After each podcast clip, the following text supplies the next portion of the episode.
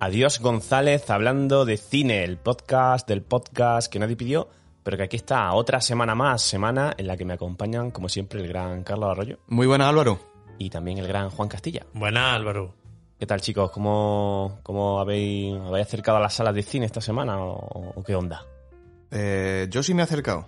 Estuve el otro día viendo The Whale con Lourdes y nos gustó bastante. ¿Qué tal? Yo tengo curiosidad por la peli, la verdad. La verdad que la película está bien y sobre todo yo creo que Brendan Fraser, que es el prota, hace un buen papel. Yo creo que va a estar ahí, eh, está nominado para el Oscar y raro sería que no- si no se lo lleva va a ser de Milagrito. Y la película es de las que le gusta a Lourdes, como yo suelo decir.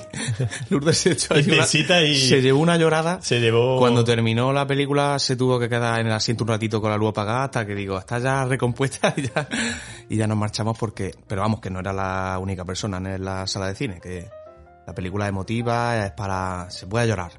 Está permitido llorar. Se presta, Se presta. al, llanto. a- a ti, Carlos, se te cayó alguna lagrimilla? A mí no, pero porque no soy tampoco de emocionarme a ese nivel, pero tengo que admitir que hubo momentos en la película que sí, que te emociona. Yo- a mí me gustó. No quiero decir nada de la película para que la veáis, pero bueno, y a verla si podéis o... Porque la verdad que el papel de Brendan Fraser, o sea, hace un... Yo creo que hace la, la, la, la película de su vida, porque este hombre venía como de hacer películas mucho menores. Tiene una historia detrás bastante curiosa este tío. Ha estado muchos años fuera del, Sí. del radar, ¿no? Sí, además creo que pasó por una pequeña depresión a raíz de unos abusos sexuales que tuvo relacionados en la industria de Hollywood. Ya sabemos lo que pasa siempre en Hollywood o en muchas industrias de este tipo. Sí, lo que ha estado pasando durante mucho tiempo, sí. Exactamente. Y creo que este tío, después de, de conseguir mucho éxito con películas comerciales tipo las de George de la Jungla, la de la momia y demás, tuvo ahí algún tipo de episodio, porque ahora ha salido a la luz a raíz de que ha vuelto a estar en, en el foco a raíz de, esta película, que se ha vuelto a saber de él, ¿no? Así como redescubrirlo todo el mundo a este hombre, porque estaba perdido. Y a él se ha, se ha animado a hablar de esto que le pasó, que le derivó luego en una pequeña depresión, o sea, que estuvo tocando bastante fondo. O sea, entonces esta película es como que lo trae de nuevo, ha vuelto, digamos, al mundo del cine, pero además por todo lo alto, con una película que, que interpreta de- muy bien y además sacando a la luz todos estos temas que son un poco los trapos sucios que hay en Hollywood. Además que Brendan Fraser estuvo una, hace unos años como en el, en el foco de, de los memes, de las bromas, ¿no? Como que Mm. Sí, a- por, el, yo- por el cambio yo- físico. Yo recuerdo muchos que- memes con su. con- sí, con él, vamos. Es que había sido un tipo que eso, en, en George de la Jungla, que tenía un físico brutal y, y claro, los años pasan y si encima pasas por una un periodo así un poco oscuro y, y- y tal, es fácil que, que Sí. te repercuta en lo físico y se, se hicieron muchas bromas durante un tiempo y esta película ha servido un poco para... sí, para además la película esa va, va mucho de eso también, ¿no? De, de ese deterioro físico que pueda tener una persona y que está totalmente derivado de un deterioro previo mental. Total. Entonces, eso es lo que os puedo comentar de lo último que viste en cine. Ha- Hablando, mira, uniendo con la, con la emoción y la llorera, eh, ¿ha- ¿habéis visto o estáis viendo la serie ahora de la que todo el mundo habla o no? ¿Sabéis de la que hablo? De The Last, The Last of Us. Es que me está empezando a dar mucha pereza. Ya, solo eh, por eso, ¿no? el- el- no la serie, sino el- la tendencia a esto hay que verlo, ¿sabes? Como Ya. esta serie hay que verla, me da mucha Y pereza. si no, si no la ves, te comes 28.000 spoilers en redes sociales porque Es imposible. si no podéis con toda la gente a, a- en algo- a ver algo que está de moda, es como que ya pierdes el tren. Eso, eso es una mierda, ¿eh? Sí. Sinceramente. Y- y Es duro eso, eso que- está feo. Y que luego te espera, te espera un tiempecito y ya se pasa la fiebre y ya esa serie pasa al ostracismo otra vez, ¿sabes? Sí. Yo tengo que decir, ah, bueno, ahora comenta lo que quería decirnos, Casti, que, que iba a empezar a verla, pero es que eh, esto está basado en una, saga, en una saga muy famosa de videojuegos que justamente aprovechando creo que ahora el tirón de que sale la serie, van a sacar The Last of Us para ordenador. Ah, sí. Porque esto era una saga que estaba sí. totalmente circunscrita a PlayStation, no se podía jugar en otra plataforma. Y entonces, como va a salir ahora en marzo el juego para, para Microsoft, yo que me gusta mucho, yo soy un gamer, como vosotros sabéis, me, me he esperado para, para jugar al juego. Estuve pensando si ver la serie antes y luego pasarme el juego, o pasarme el juego y luego ver la serie. Entonces le pregunté a algunos amigos que han jugado, Juan, por ejemplo, nuestro amigo teniente, Sí. se lo ha pasado el juego en Play y dice que es un juegazo, dice que no, que no vea la serie y que juegue al juego. Por la historia también. Sí, entiendo. por la historia. Es nuestro amigo, por cierto, Carlos, déjame que puntualice, gamer de portátil, ¿eh? Gamer de portátil. Gamer de portátil. Bueno, también, también, Tenemos- también tenemos nuestros derechos, los gamers de portátil.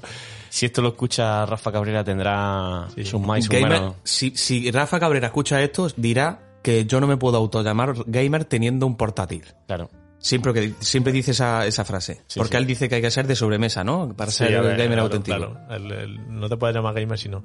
Bueno, pero fuera, fuera de broma, eh, yo sí la he visto, tío, pero entrando en. Sí, es que al final es como la, la tendencia, la última gran serie de este estilo, la del la- el juego del calamar, yo creo, ¿no? Que fue hace un año, además, un poco más ya de hace un año. Puede ser un poquito la serie, tío, lleva tres capítulos y no sé, por el tema que trata, parece que va a ser una cosa más, tal, y la verdad es que. A ti te está A mí gustando, me ¿no? está gustando mucho, mucho, ¿eh? Pero es Tiene porque buena pinta, creo ¿eh? que es- creo que le da un enfoque bastante diferente a la típica serie. Al final ya sabes que es de un mundo apocalíptico, seguramente, ¿no? Eso habrá llegado, creo que es Sí, casi imposible, un mundo apocalíptico. de zombies, ¿no? ¿No quieres saber nada, Álvaro? Yo, yo- no, no, que el, el- yo el, eh, precisamente por el trabajo que hicieron de guion en el videojuego, yo me vi un gameplay de, de- no, no recuerdo con quién, quién era el que lo jugó, pero yo me vi el juego entero, ¿eh?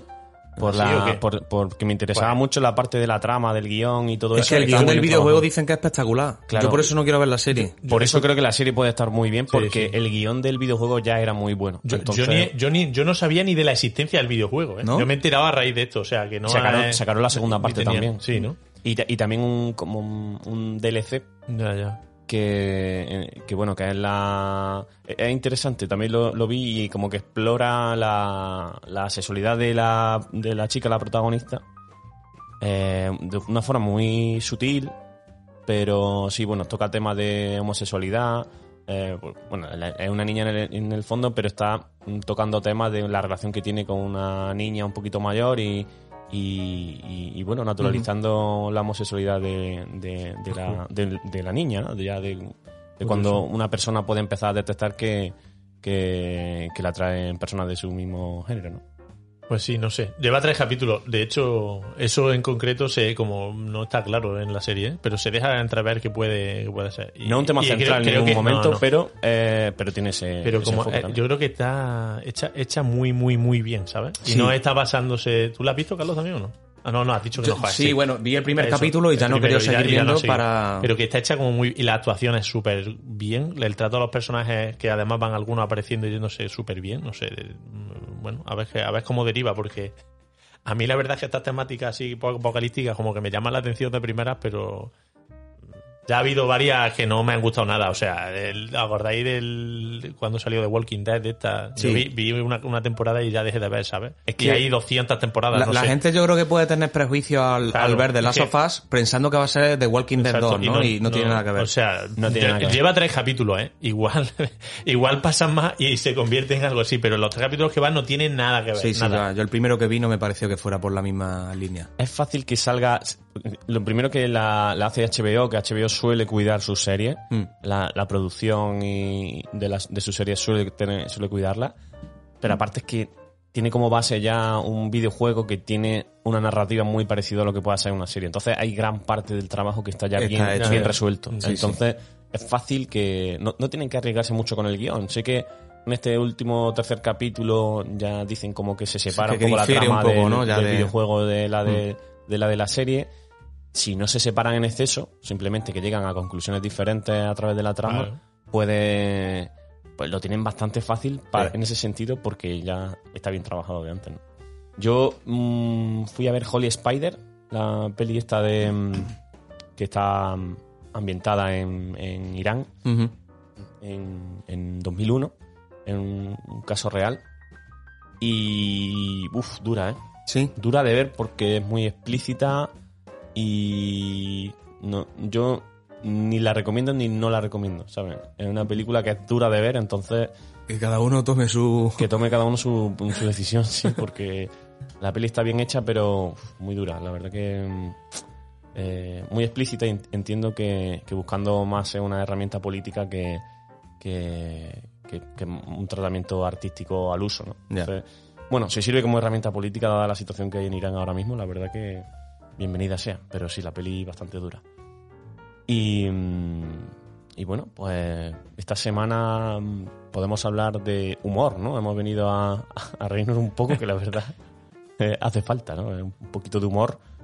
Y lo que surja con Amanece que no es poco de José Luis Cuerda, una película del año 1989 que propuso en esta ocasión Castilla. Háblanos un poquito de esta película. Vale, pues si queréis la intento introducir de alguna manera. Es una película que, que está ambientada en, en un lugar de, de La Mancha, en, la que que comienza con un ingeniero español, ¿no? Básicamente, que viene de, de, Oklahoma, llegando al pueblo y se empiezan a suceder un poco una serie de, hechos, eh, no sé, disparatados, raros en, el pueblo, que además mm, a mí me llama la atención porque no cumple la película una estructura clara de nudo desenlace, ¿no? Eh, introducción nudo desenlace, no parece que haya una trama que vaya hilando todo eso, sino que como que una consecución de, de, de, actividades que en un momento determinado acaban, pero bueno, que no, no nadie ha llegado, no se esperaba que ese fuese el final de ninguna manera, ¿no? De, por decirlo así.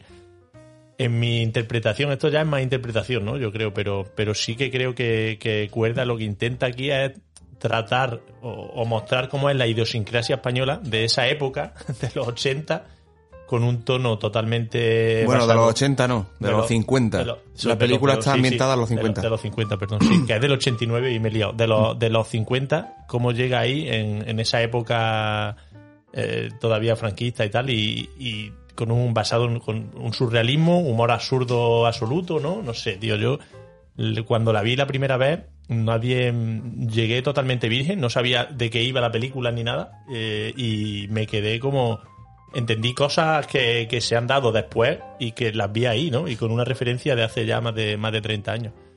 Pero sí, yo creo que dominada por el, por el, el humor absurdo, eh, a mí me, me, daba la sensación de que, de que, el lugar era, o sea, ahora cuando la he revisto, que era como una consecución de un sketch, sketches, sí. consecución de sketches, pero que están partidos por la mitad y que se van dando uno detrás de otro pero que no es mucho más que eso, ¿no? Es más al estilo sí, de lo que pueda sí, ser sí. hoy día, ¿no? O sea, que el hilo narrativo no es no es tan importante, no es sino nada. presentar como una consecución de gags, de sketches, de que son surrealistas.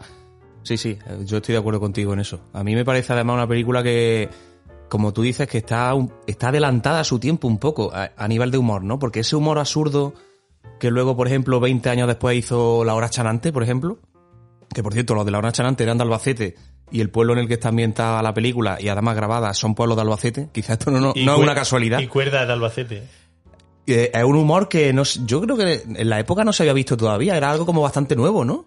Están ahí Faimino y Cansado. Sí, a lo sí mejor. que exploran esas líneas, son previos, Faimino y Cansado son previos a, a, a la hora chanante y, y, yo la, a mí me recuerda mucho a, a los Monty Python. Sí, yo también lo tenía que apuntar. Los Monty Python tienen también ese tipo de películas eh, Totalmente. Que, que, no tienen, que son corales.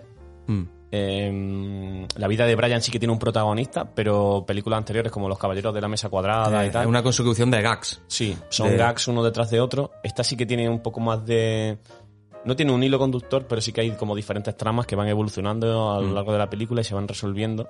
No es tanto un, un enfoque de, de, eso, de un gags detrás uh -huh. de otro, pero sí que tiene su humor coral de que no hay un protagonista claro y que tampoco la película tiene un objetivo como tú, como tú decías, sino que va buscando, el objetivo de la película no es resolver en una trama, sino resolverse en un, en un dibujo, ¿no? Es sí, como sí, la, el objetivo de la película es dibujar una, una época a través del humor, del sarcasmo, y, y, es una película completamente absurda, pero que detrás de todo ese absurdo de, hay sentido y todo está hecho. Es que, y yo creo que eso es, línea. justo lo tenía apuntado también, que es lo difícil, ¿no? Que esa unión de gags creo que es muy complejo que, que la gente salga y le guste.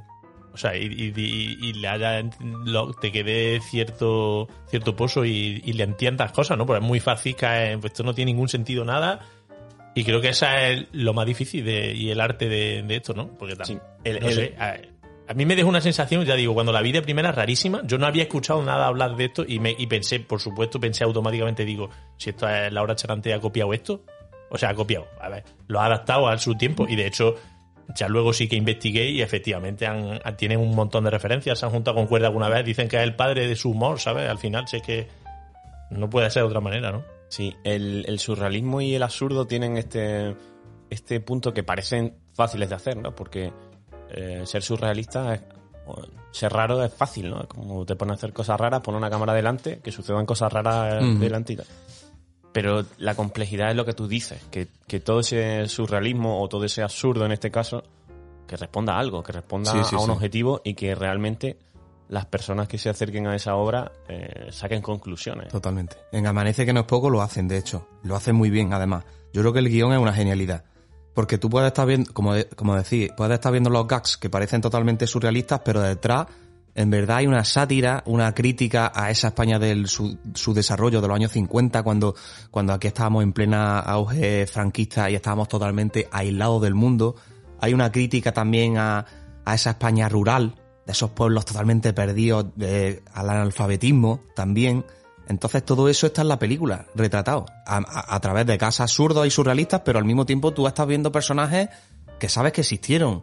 El cura, el guardia civil, eh, los exiliados, en fin, hay como una serie de retratos ahí. son- trata a los extranjeros, ¿no? los Eh, extranjeros, es, es- es muy bueno, es- o sea, a mí me parece una genialidad de película. Sí, además una, una película que, que, que recuerda mucho a- al formato historieta, muy comiquera en el sentido de, de... A mí, por ejemplo, me recuerda mucho a, a Ibáñez, a Francisco Ibáñez, a Mortadelo y Filemón. eh, beben de, Sí, de sí. esa España y de y esa forma de, de afrontar la, la obra me recuerda mucho a, a como lo han hecho um, autores de historietistas, ¿no? De Mm. dibujantes. Y, y bebe mucho de eso, porque en el fondo es un retrato... Es raro, ¿no? Porque llega a entender perfectamente lo que es España sin, sin que sea nada realista Sí, sí, sí. y completamente absurdo y parece como si tú mm, coges una secuencia concreta no te parece que responda a nada, ¿no? Te enganchas con la siguiente y dices, bueno, no hay ninguna conexión entre esto y lo otro. Y sin embargo sí que hay una conexión que es pues la España que trata de, de, de satirizar, ¿no? En el, El el- pueblo, es que esos 10 mi- esos 10 primeros minutos en los que al final todos esos personajes que van apareciendo, ¿no? Eh, De una forma u otra se van conociendo, solo son 8 o 10 minutos. ya te hace una idea de vaya, vaya pueblo, ¿no? Vaya cosa rara aquí, claro, y ya vas pillando un poco, creo, cuando empiezan a repetirse esos personajes en otras situaciones, te vas dando cuenta de lo que realmente va, y el final es, no sé, como por qué acaba aquí, por qué así, ¿sabes? A mí me llamaron que- mucho la atención lo- lo- los créditos finales Sí. y los iniciales. Los iniciales que son como Star Wars, ¿no? Sí, pero total. y además la música así un poco con sintetizadores ochentera. Me recuerda mucho a, a Twin Peaks. Sí, la- sí, tiene ese rollete. entrada, tiene ese música. rollete total. Y, y no pega nada con lo que luego va a ver. Es como unos créditos que han pegado ahí totalmente que parecen de una película totalmente distinta. Cuando empiezan los créditos iniciales o los finales, si solo a una persona le ponen eso, sin todo lo que hay en medio, que es la película, dice, aquí voy a ver algo totalmente distinto. Es como que no pega, eso está hecho con una intención, evidentemente, pero me pareció una otra genialidad. Es que la película está llena de genialidades. Los, momentos musicales, tío, eso son. Creo que es de lo mejor, ¿eh? El momento en el que entran, bueno, como el gags en el que entran ahí al. custodiados por la Guardia Civil, entran al bar por la mañana y está sonando ópera de, de fondo, tío, y lo que hace el. El señor del bar ponerle cuatro, cinco, seis chupitos hasta que se sienten borrachos y va entrando otro y el, el guardia civil cuidando que eso pase bien. Eh, no sé, es que es ridículo. Los gags musicales Eh, eh, son- y los gags musicales de la escuela, tío. Pero son muy divertidos porque son, tota- evidentemente es totalmente playback y el director quiere mostrar que es playback porque cuando van los labradores al campo a labrar, que van cantando como los enanitos de Blancanieves y van cantando haciendo una, una coral ahí que flipa, ¿sabes? Y son labradores, ¿sabes? sí, sí. Que si eso fueran cantando de verdad y escuchando lo que verdaderamente cantan, no sería esa canción ni mucho menos y te están poniendo ahí una una sonata de Mozart o lo que, que están cantando a, a cinco voces los labradores que dice, venga, esto. Pero es que esa es la genialidad que tiene, ¿no? Esa- además- ese humor. que cantan en, en latín, ¿no? Parece, ¿no? Sí, sí, Como sí, que no cantan ni siquiera en castellano. Es, es muy divertido. Me, me parece muy divertido también el momento de la, de la misa. Que, Oh, misa. que parece que va a salir Bad, Bad Bunny ahí a, Sí, sí, sí. Es, es a brutal, cantar. Es brutal, aplaudiendo todo el mundo. Eh, ya te digo, yo creo que es un humor que en la época no se había visto todavía mucho ese humor absurdo en el cine español sobre todo. Y yo creo que tuvo que causar un poco de shock al principio. La pri- las primeras personas que fueran al cine a ver esta película, yo, Yo creo, creo- que pensarían, ¿qué estoy viendo aquí? ¿Esto qué es?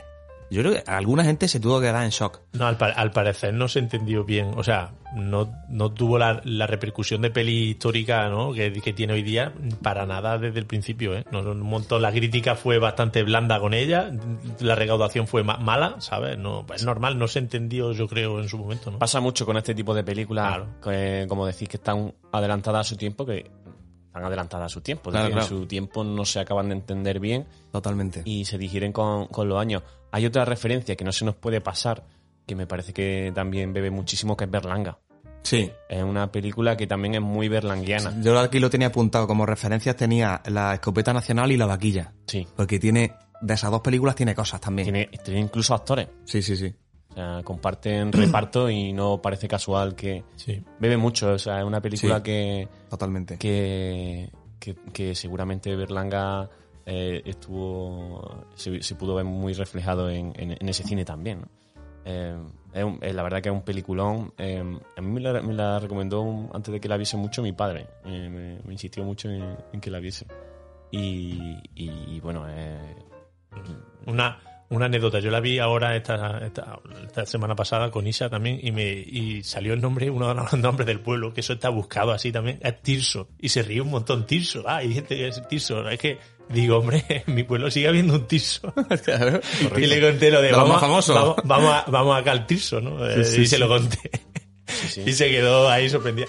Es que no sé, está todo como todo muy pensado, ¿no? Eh, así. Es, es- yo muy creo curioso. es uno de los grandes hitos del cine español, creo yo, y, y hay que verla. O sea, a quien le guste algo el cine, o incluso poco, creo que de obligada visión a, to- a todo el mundo, porque si tienes que escoger cinco películas de la historia del cine español, eh, creo que está dentro de, las cinco primeras seguramente, como referencia de, de un género muy concreto que, que en España no se ha explotado mucho, ¿eh? Porque es lo que tú has dicho al principio, los Monty Python hicieron carrera con este tipo de, de cine y son referencia mundial en esto. Si esta película hubiera sido producida y hecha en, en Estados Unidos o en Inglaterra, esta misma película, Amanece que no es poco, sería, sería un- una película de referencia de culto a nivel mundial. La, la pena es que, bueno, la pena o, o no la pena, la, la cosa es que se hizo en España, hay una película española que habla de la idiosincrasia española, pero a nivel de producción y de, de cómo lo hacen, podría ser, podría estar arriba con las de los Monty Python, igual. Al mismo nivel, no tiene que mirarle mucho a ese tipo de películas. Y, y además es una de las películas que, bajo mi punto de vista, va en contra del el argumento este de que el cine español es siempre igual, ¿no? Y es el mismo. Y es esto es un gran exponente de, de que el cine español mm, eh, está muy reconocido fuera de España y esa tendencia a, a desmerecer el, el cine hecho aquí en España, películas como esta se lo ponen más difícil a ese argumento porque Totalmente. no, no es cierto, ¿no? Es eh, hay mucha gente que desacredita el cine español y, y bueno, Amanece que no es poco es una de esas películas que demuestra que aquí siempre ha habido mucho talento eh, de cineastas como, como Buñuel, eh, Berlanga, eh, Carlos Saura eh, y José Luis Cuerda, otro de esos exponentes con esta grandísima película que como tú dices, Carlos, es una de esas películas que si, si destilas el cine español y te quieres quedar con, con los grandes exponentes, pues seguramente este Amanece que no es poco es una de, de las que tiene que estar presente sí o sí. Porque además es lo que dices, que tampoco hay muchísimo, muchísimas películas estilo. de este, de este corte que, que se puedan comparar al, al nivel No, que, no, que no. lo hizo em, que lo hizo José Luis Cuerda, con además también un reparto acojonante. ¿eh? O sea, hay grandísimos nombres Bueno, en la película. hay algunos que luego se hicieron grandes estrellas del cine español. Ahí está ahí Gabino Diego como un chavalito. Súper jovencito. ¿eh? Súper- me hace un montón de gracia el papel de Gabino Diego. Lo hace genial, Lo hace ¿eh? muy bien. Lo hace genial, del americano interrumpiendo siempre los gas. ok, aquí mis amigos. Yo, y me encanta cómo lo hace, de cómo habla. Ese es brutal, tío, ese personaje. Y era muy chavalín ahí, era un niño, ¿eh? Sí. Pero por lo visto, no, o sea, eso lo he leído a posteriori después de haberla visto también. No eran casi ni, solo Resina, era realmente un exponente en ese momento del, del cine español. Y el resto ha sido, vino a posteriori, ¿no? La fama que muchos de ellos. Bueno, el que hace de Guardia Civil, que ahora no me acuerdo del nombre, ese ha sido muy clásico siempre es- en, películas de, de esa época, de los Se ha estado 80. mucho también eh, lo que digo en, en peli de Berlanga. Sí. En la Eh, escopeta nacional. En la escopeta nacional sale. Sale-.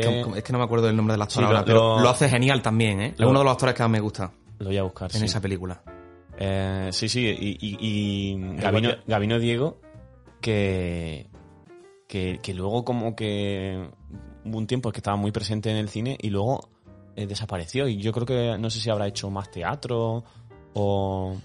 Sí, tuvo ahí como un- su, su época, ¿no? Desde de, Me acuerdo que salió incluso en alguna, la saga de Torrente llegó a salir también, pero luego es como que se ha diluido un poco, quizás, es un grandísimo actor, Gabino Diego, quizás se ha dedicado más a lo que tú dices, teatro y demás, porque luego en cine no se le ha vuelto a ver tanto, y digamos que no es un actor eh, súper mayor, es decir, que, que todavía ten- tiene carrera por delante, no sé los años que tendrá ahora, pero, pero es verdad que ya no está en el candelero, ¿eh? Me da la sensación de que ha sido, de que es voluntad de, de él. Sí, sí, yo creo que sí, Creo que es un actor que sí que tendría recorrido. Hay otros actores como que se les pasa la época y tal.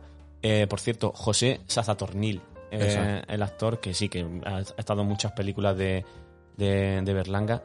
Y, y luego eso, el papel, el papel de Gabino Diego es muy divertido porque te transmite esa sensación de americano y tal, pero luego es como que utiliza. Se nota que sabe perfectamente español, porque una de las primeras que, palabras que dice, si no la primera es Labrador, o algo así, ¿no? Dice.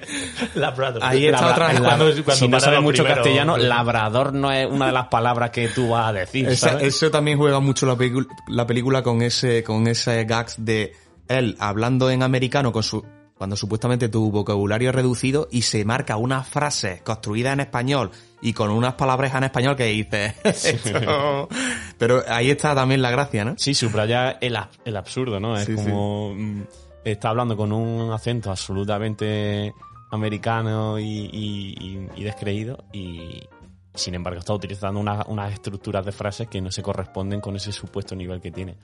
Sí, bueno, la película tiene infinidad de genialidades. Es, bueno, volverlo a decir, ¿no? Es un grandísimo exponente de, de nuestro cine, del cine español, un cine que está súper reconocido internacionalmente y es una película creo que Javier Ocaña la cataloga de desternillante y, y no le no le falta no le falta razón en esta definición pues no sé si queréis añadir alguna cosita más algún apunte final algo eh, o pasamos directamente a hacer No. lo de siempre recomendarla no Sí.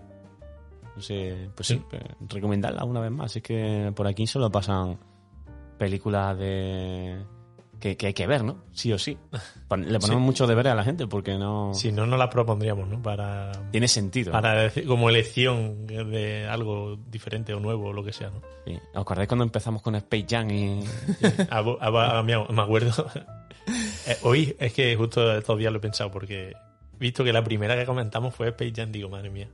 Bueno. Porque se propusieron películas y yo dije, Jam. es que no sabíamos bien en qué iba. Pero Space Jam con los años tiene sus puntos En qué iba, también, sí, ¿eh? hombre. La que no, la que no lo tiene es Space, Jam 2, ¿eh? que yo la vi. La vi, fui al cine y la vi.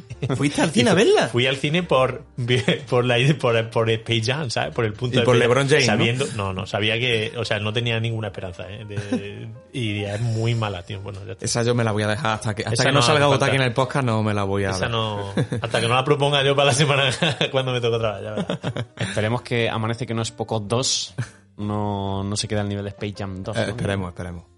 Muy bien, pues, pues nada, otra semana más, otro peliculón que, que dejamos a los oyentes de Adiós González y nos vemos en la próxima.